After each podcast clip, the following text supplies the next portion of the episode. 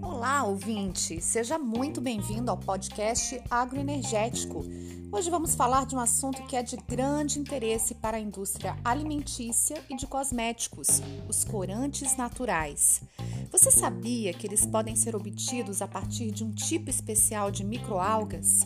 Foi o que descobriu um grupo de pesquisadores da Embrapa Agroenergia, que encontrou uma cepa de microalga de coloração verde num curso d'água numa área de preservação ambiental do Cerrado e descobriu que dessa cepa é possível retirar um tipo de corante natural muito desejado pela indústria.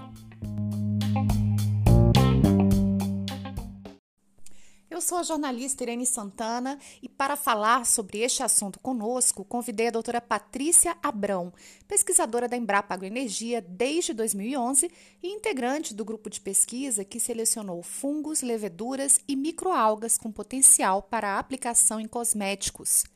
Patrícia possui graduação em farmácia bioquímica pela Universidade de São Paulo, de Ribeirão Preto, mestrado em ciência de alimentos e doutorado em química. Já trabalhou com plantas medicinais do cerrado e tem experiência em pesquisa com produtos naturais e caracterização de biomassa e resíduos agroindustriais, com foco em desenvolvimento de bioprodutos. Seja muito bem-vinda ao nosso podcast, doutora Patrícia. Muito obrigada, Irene, pelo convite. É um prazer enorme estar aqui no podcast Agroenergético e poder falar sobre esse assunto tão interessante que é corantes naturais. Para começar, explica para os nossos ouvintes o que são corantes naturais e a diferença entre os corantes naturais e os sintéticos.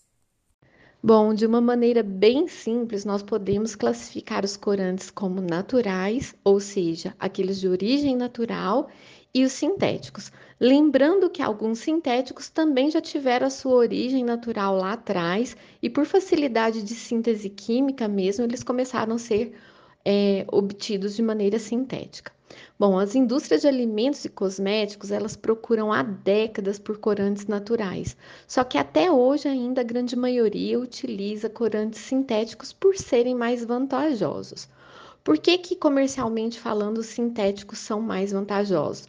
Eles costumam ser mais baratos, possuem maior poder tintorial e também são mais estáveis à luz e temperatura.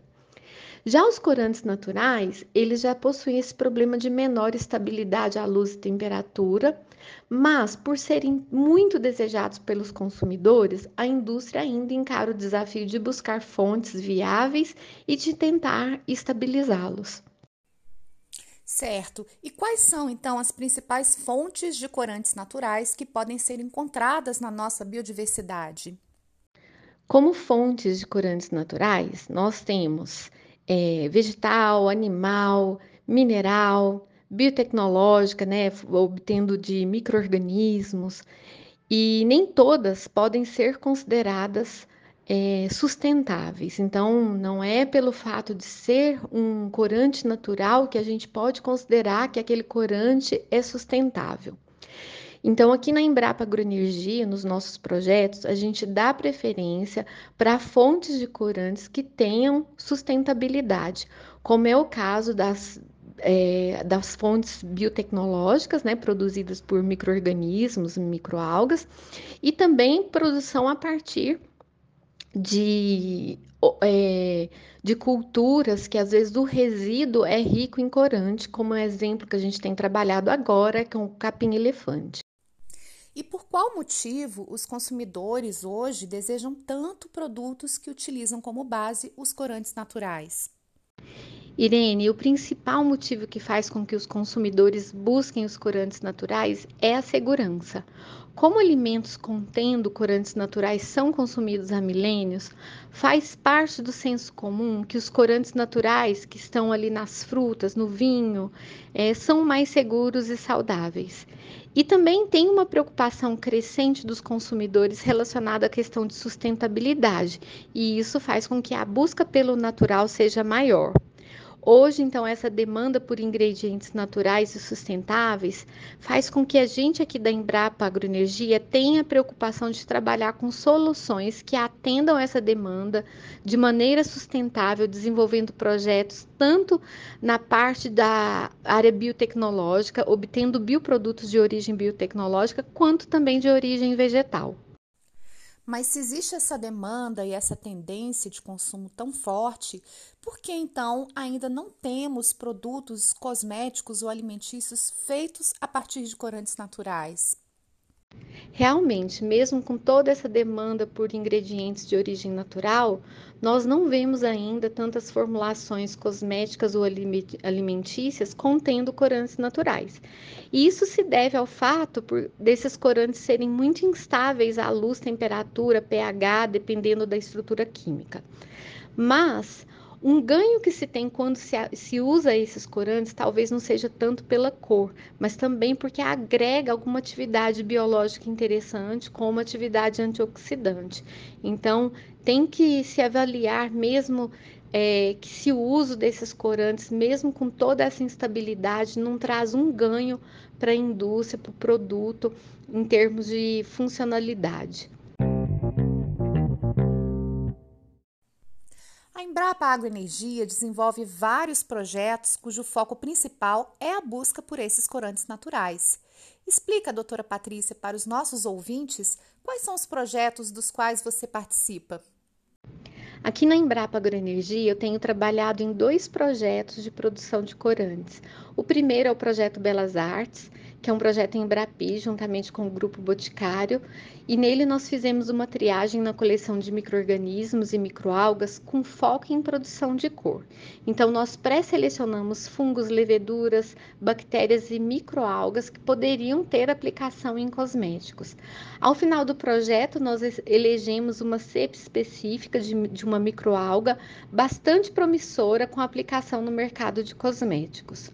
Um segundo projeto, que na verdade não é um projeto voltado para a produção de corantes, é um projeto de desenvolvimento de variedades de capim elefante para geração de energia, que é liderado pelo pesquisador Juarez Campolina, lá da Embrapa Gado de Leite. Nesse projeto, a Embrapa Agroenergia, na verdade, participa caracterizando os materiais genéticos com foco na desconstrução da biomassa e produção de energia mas identificamos alguns materiais com alta produtividade que podem fornecer um bioproduto a mais, que seria um extrato rico em antocianina. Na verdade, é a mesma antocianina que a gente encontra no açaí, que é muito consumido como alimento funcional.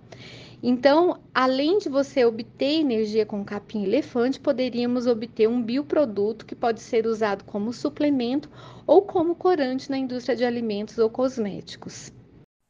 Em relação ao projeto Belas Artes, aliás, que nome interessante, né? Liderado pela Embrapa Agroenergia, foi realizado uma parceria com uma importante empresa nacional na área de cosméticos e perfumaria, que é o Grupo Boticário, com o apoio da Empresa Brasileira de Pesquisa e Inovação Industrial, a Embrapi. Quais são os principais resultados obtidos até esse momento nesse projeto? O projeto Belas Artes, na verdade o nome dele é Produção de Corantes por Via Biotecnológica, ele acabou de ser finalizado. Foi um projeto desenvolvido juntamente com o Grupo Boticário, que encarou esse desafio de trabalhar com a gente, buscando corantes naturais da nossa coleção de micro-organismos e microalgas, né? Com aplicação em cosméticos e ele apresentou vários resultados interessantes. O resultado principal, que é o finalístico, foi conseguirmos produzir um extrato rico em corantes naturais pra, para aplicação em cosméticos. Então, agora a próxima etapa, o próximo desafio seria o escalonamento e a produção de algum produto pelo, contendo esse extrato pelo grupo boticário. E quais são as possibilidades de uso desses corantes naturais descobertos pela Embrapa Agroenergia? Os corantes naturais, eles podem sim apresentar outras atividades importantes, seja em cosméticos ou alimentos e suplementos alimentares. A principal delas, na minha opinião, é a atividade antioxidante. Então, estruturas químicas como as das antocianinas, que dão cor ao morango, açaí, uva, os carotenoides como o beta-caroteno e o licopeno do tomate, e as betalainas presentes na beterraba possuem a capacidade de combater as espécies reativas de oxigênio que são responsáveis pelo envelhecimento humano. Na verdade, essa é a teoria mais aceita do envelhecimento humano. Para finalizar, então, fala um pouco da importância das parcerias público-privadas para estimular os projetos de pesquisa que vêm sendo desenvolvidos pela Embrapa Agroenergia. A Embrapa Agroenergia tem trabalhado com diversas empresas no co-desenvolvimento de bioprodutos, de novos processos. E no caso desse projeto Produção de Corantes por Via Biotecnológica, essa parceria entre a Embrapa Agroenergia, o Grupo Boticário e a Embrapi, além de permitir o co-desenvolvimento de um projeto inovador na área de insumos biotecnológicos pra, para cosméticos, ela permitiu um avanço num ponto que é considerado um gargalo para a inovação no país, que é a integração entre empresas privadas e as instituições de pesquisa pública.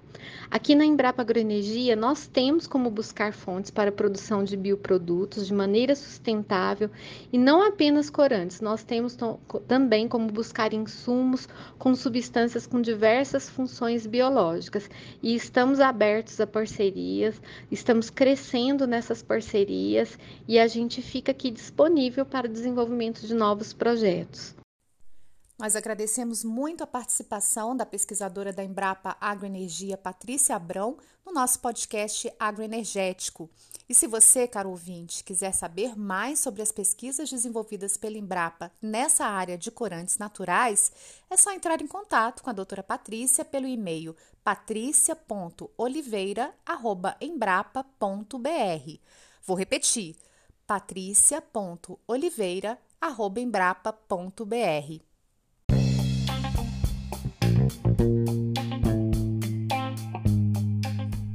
Também convidamos você a visitar o nosso site www.embrapa.br/agroenergia e as nossas redes sociais no Instagram, Facebook, Twitter e LinkedIn. Espero vocês no nosso próximo podcast. Até lá!